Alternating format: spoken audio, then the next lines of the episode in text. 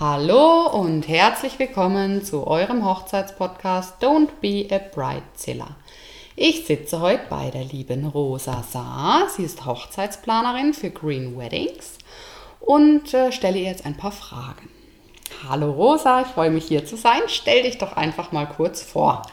Hallo liebe Nadja, schön, dass du hier bist. Ich freue mich ganz arg, dass ich die Ehre habe, äh, von dir interviewt zu werden. Ähm, ja, ich bin seit äh, 2009 Hochzeitsplanerin und habe schon einiges an Hochzeiten erleben dürfen und würde sagen, dieser Job ist meine Berufung. Schön, wenn man seine Berufung gefunden hat, ist es doch immer perfekt. So geht es mir ja auch. Ähm, du hast dich auf Green Weddings spezialisiert. Sag uns doch mal ein bisschen mehr dazu. Was sind Green Weddings und äh, wie kam es dazu? Also Green Wedding ist ein Trend, der mittlerweile immer mehr auftaucht. Für mich selber ist es kein Trend, sondern es ist einfach eine Lebenseinstellung und eine Lebensweise, die ich schon lang im privaten Bereich ähm, so für mich lebe und das gerne auch nach außen bringen möchte, um vielleicht ein kleines bisschen eine bessere Welt zu bringen. Und ähm, da geht es darum, mit etwas Bedacht Hochzeiten nachhaltig zu gestalten. wer, was, wer sich nichts unter dem Begriff Nachhaltigkeit vorstellen kann, es geht darum, nicht achtlos mit unseren Ressourcen umzugehen. Und da gibt es so ein paar kleine Eckpunkte, wo man auf einer Hochzeit darauf achten kann. Und das gewinnt aber dem Style und der Freude und der Herzlichkeit einer Hochzeit nichts ab und der Umwelt tut es gut. Okay, also du hilfst deinen Paaren sozusagen, indem du ihnen auch Tipps und Tricks nennst, wie sie die Nachhaltigkeit verbessern können ihrer Hochzeit. Und das heißt auch nicht, dass es unbedingt teurer sein muss, nur weil das jetzt ökologisch korrekt ist, oder? Nein, absolut gar nicht. Also manchmal sogar ganz im Gegenteil.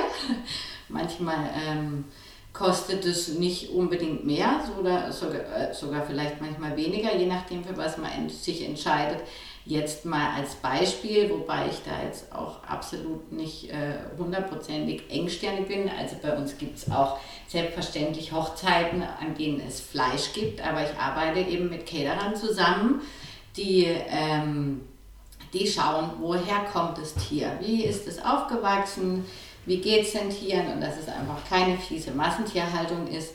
Ich möchte auf keinen Fall den Paaren irgendein Dogma verbreiten, ja, und ähm, ja, so versuche ich in kleinen Sachen, wie zum Beispiel im Verzicht auf Luftballons oder auf Tauben steigen lassen, ähm, den Paaren zu zeigen, ey, so geht's auch. Und wir haben ein bisschen Rücksicht genommen, noch bei der ganzen Geschichte. Das finde ich toll, das versuche ich ja auch immer mehr.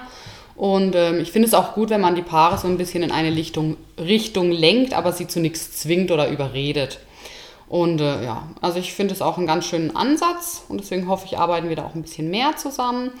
Und wie kommen denn Paare überhaupt zu dir? Also finden die dich übers Internet oder, auch über Instagram oder Facebook oder kriegst du eher Empfehlungen?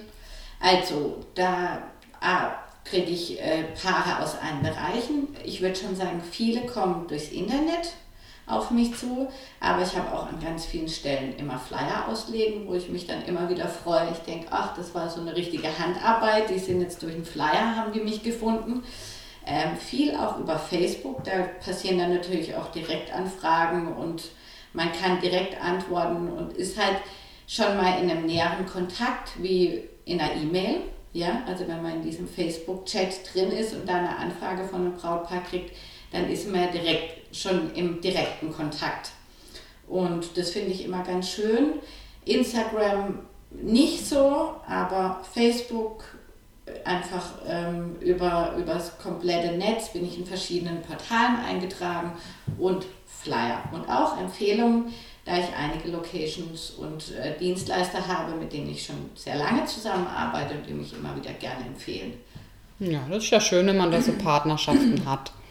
Und ähm, gibt es einen speziellen Trend für 2018, den du erkennst oder überhaupt? Was denkst du, in welche Richtung so ähm, sich die, diese ganze Hochzeitsszene entwickelt? Also der Trend geht auch in der Dekoration immer mehr zur Natürlichkeit. Wir hatten jetzt viele Jahre, wo es Vintage war, was so langsam abgelöst wird durch Boho und durch Natürlichkeit. Und Natürlichkeit in diesem Sinne, dass man davon weggeht, Tische zu verstecken, Stühle zu verstecken, sondern dass man Altholz oder Echtholzmöbel benutzt, dass man, ähm, ja, dass man viel wildere ja, viel wildere Styles hat, Sträuße zu binden, Tischdekorationen zu machen.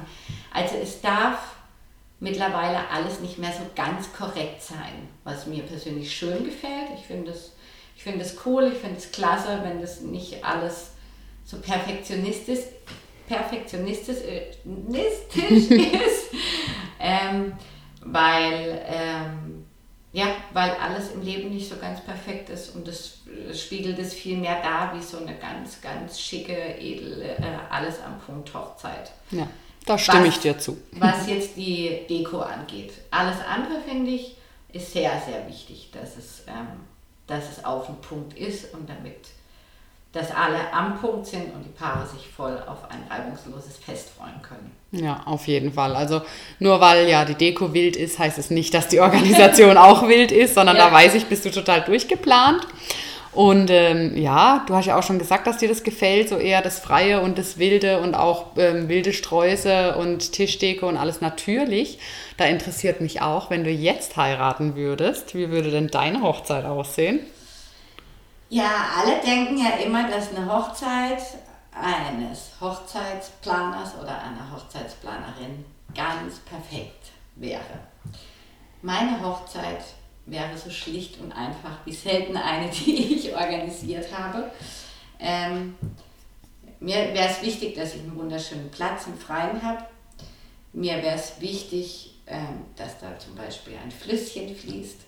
Mir wäre es wichtig, dass ich wunderbares Essen habe. Mir wäre es wichtig, dass ich wunderbare Menschen um mich habe.